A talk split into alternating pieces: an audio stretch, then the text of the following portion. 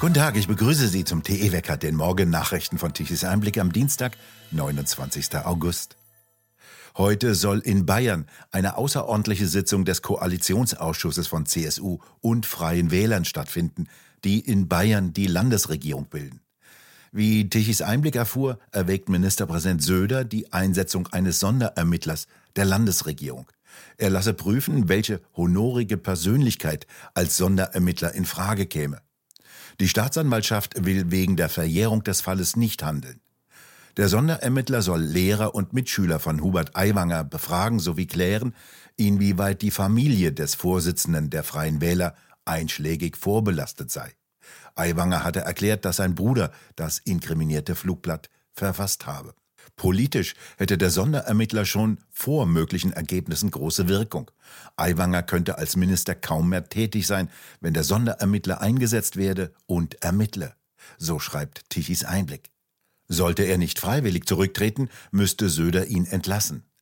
In den kommenden Tagen wolle Söder zudem erklären, dass der Holocaust als größtes Verbrechen der Geschichte nicht relativiert werden dürfe. Die gesamte Staatsverfassung und Staatsräson Deutschlands sei vom Kampf gegen den Nationalsozialismus geprägt, so der Plan. Da künftig das Wahlalter auf 16 Jahre herabgesenkt werden solle, sei es unmöglich, den Vorgang als Jugendsünde abzutun. Die CSU beobachte mit Sorge, dass sich sehr viele Jugendliche der AfD zuwendeten. Noch offen sei so TE, wem der Vorfall bei der kommenden Landtagswahl am 8. Oktober besonderen Schaden zufüge. Söder setze darauf, die Freien Wähler zu vernichten, erklärte ein mit der Sache Vertrauter gegenüber TE. Denn die Freien Wähler würden die Erfolge der CSU beschneiden, die in der Vergangenheit lange mit absoluter Mehrheit den Freistaat regieren konnten. Söder hoffe offensichtlich, dass ein großer Teil der bürgerlichen Wähler aus dem Aiwanger Lager eher zur CSU tendiere als zur AfD. Die AfD ihrerseits hat Aiwanger kritisiert. Allerdings sei bei vielen Wählern die Verärgerung über die offensichtliche Kampagne der Süddeutschen Zeitung groß, was zunächst zu einer Stärkung der Rolle Aiwangers führe. Sollten die Freien Wähler aber daran zerbrechen, könnten viele zur AfD abwandern und damit dem Original die Stimme geben, anstatt der Aiwanger Kopie, so lautet die Befürchtung aus dem Umfeld Söders. Söder hoffe darauf, mit Hilfe abtrünniger Aiwanger Wähler wieder eine eigene Mehrheit der CSU zu gewinnen.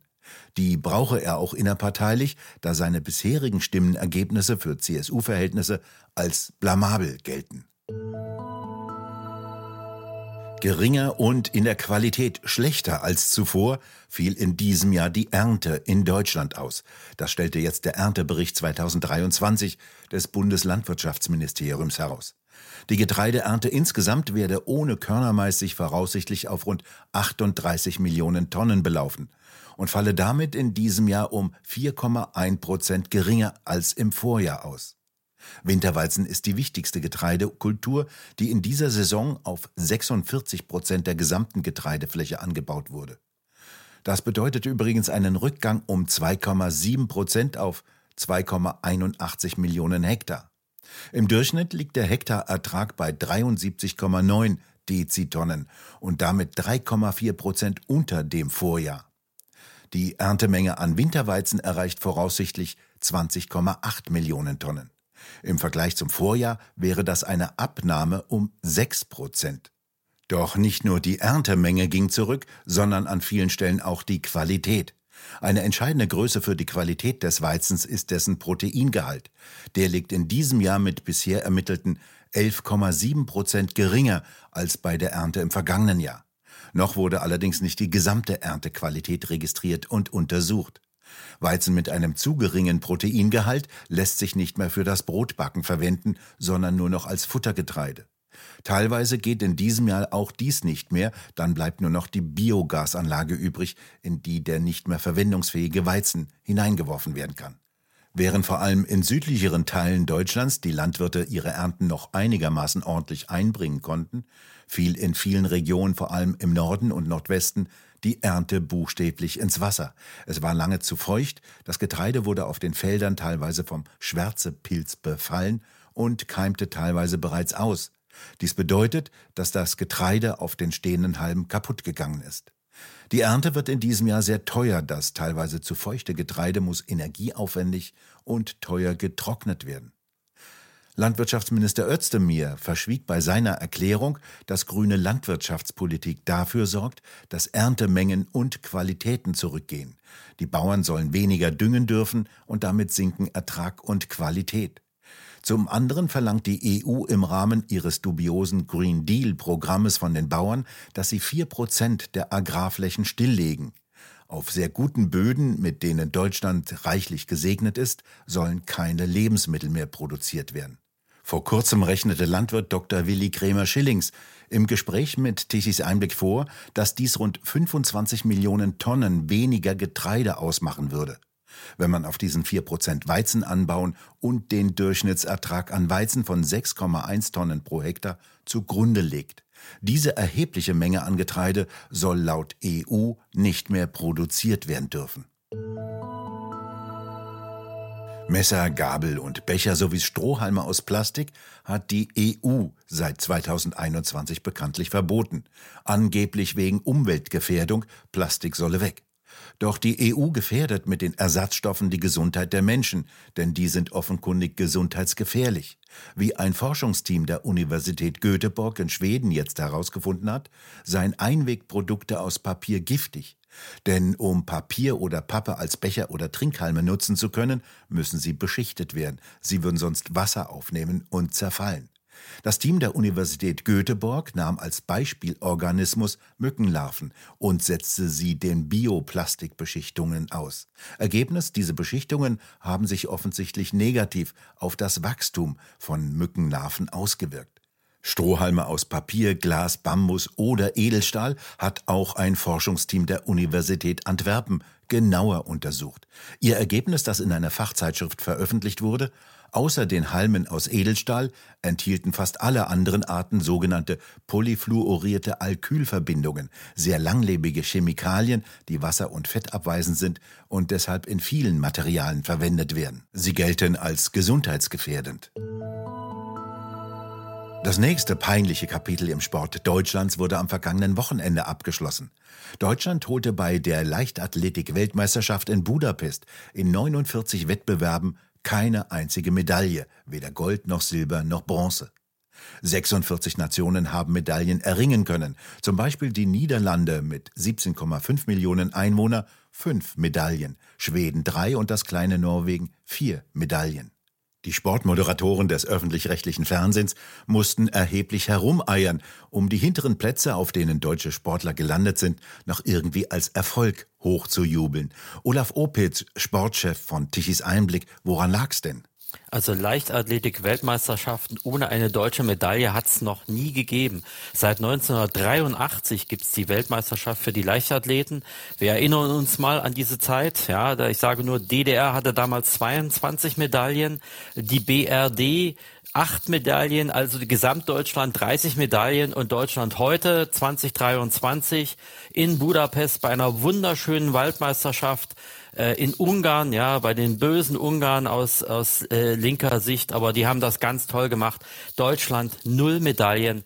Also eigentlich ein richtiger Skandal, das muss man wirklich sagen. Und woran lag es, dass jetzt auch die Leichtathleten immer nur hinterherliefen und die Speere zu kurz warfen? Naja, also einerseits ist es ja äh, daran liegend, dass einige Favoriten, ja gut, die waren verletzt, aber äh, es gab auch genügend andere, die da sind. Die deutschen Reporter und die, der DLV, der Deutsche Leichtathletikverband, bejubelte schon achte Plätze. Man hätte so viel achte unter den ersten acht Plätzen. Also ein fünfter Platz wurde gefeiert wie eine, wie eine Goldmedaille.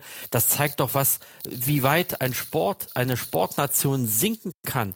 Es ist auch kein, kein Ehrgeiz mehr da. Wo sind diese ganzen, ganzen Kämpfer, die wir hatten? Also alleine wir waren in der Leichtathletik die Werfernation. Speer, Diskus, Kugel, Hammer.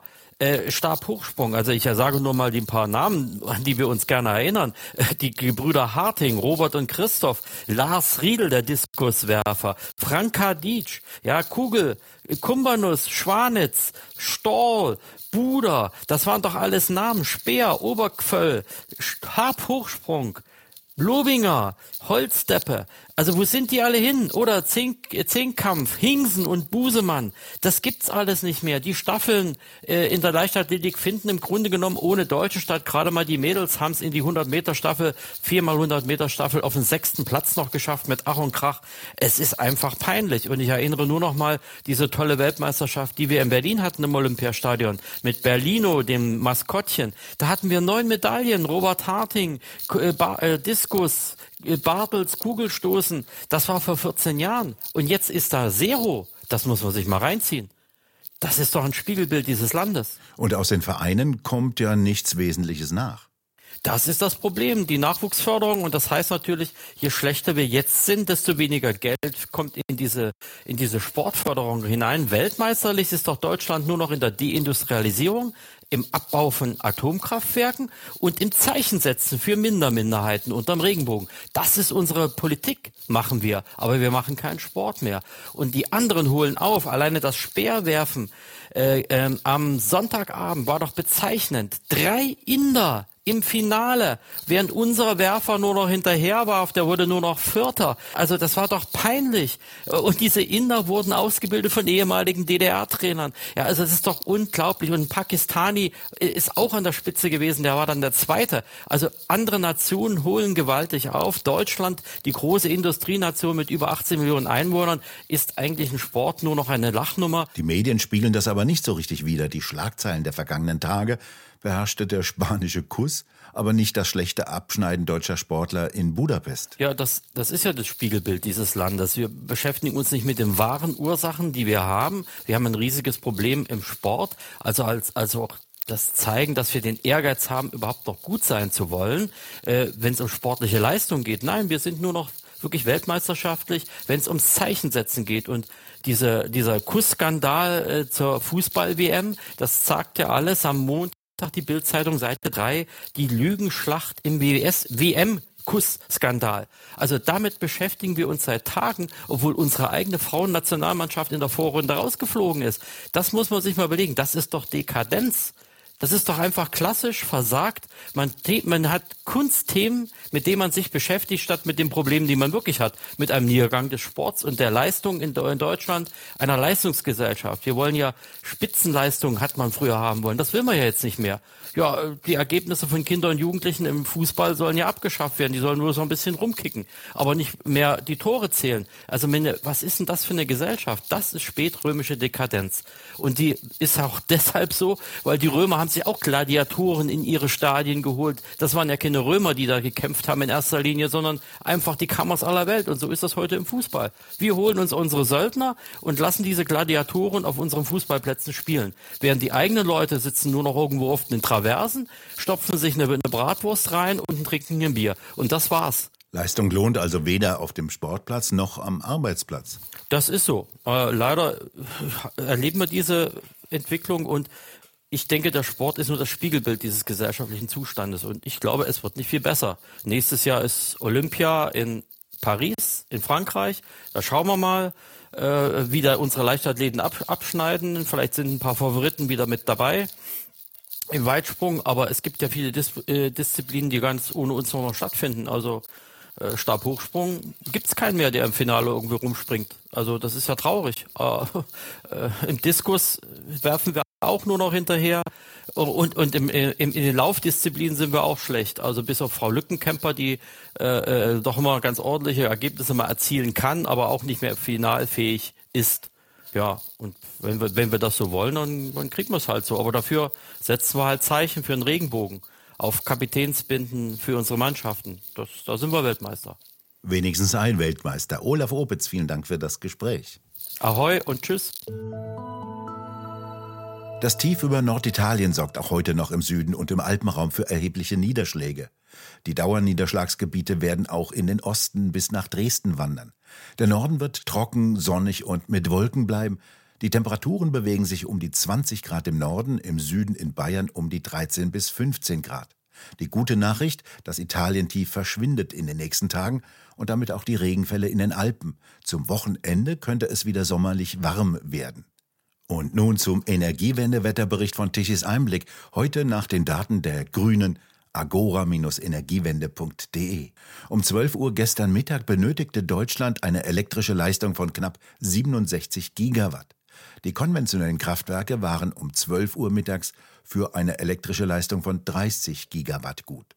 Der Himmel war zum großen Teil bedeckt, deshalb brachten es die Photovoltaikanlagen nur auf eine elektrische Leistung von knapp 18 Gigawatt, aber nur mittags um 12 Uhr. Nachmittags sank die Leistung recht rasch ab und abends gab es dann eben nichts mehr. Um 12 Uhr mittags konnten die 30.000 Windräder gerade einmal lächerliche 2,6 Gigawatt an elektrischer Leistung liefern. Immer dramatischer wird der Importbedarf Deutschlands. Den ganzen Tag über lieferten die Nachbarländer Strom. Um 12 Uhr mittags eine Leistung von 8 Gigawatt, abends um 19 Uhr dann 12 Gigawatt zu einem saftigen Preis von 175 Euro pro Megawattstunde um 19 Uhr. Noch nie hat Deutschland so viel Strom bei Nachbarn eingekauft wie im vergangenen Monat. Laut Bundesnetzagentur hat dies 469 Millionen Euro gekostet, die deutsche Stromkunden bezahlen mussten. Wir bedanken uns fürs Zuhören. Schön wäre es, wenn Sie uns weiterempfehlen. Weitere aktuelle Nachrichten lesen Sie regelmäßig auf der Webseite tichiseinblick.de und wir hören uns morgen wieder, wenn Sie mögen.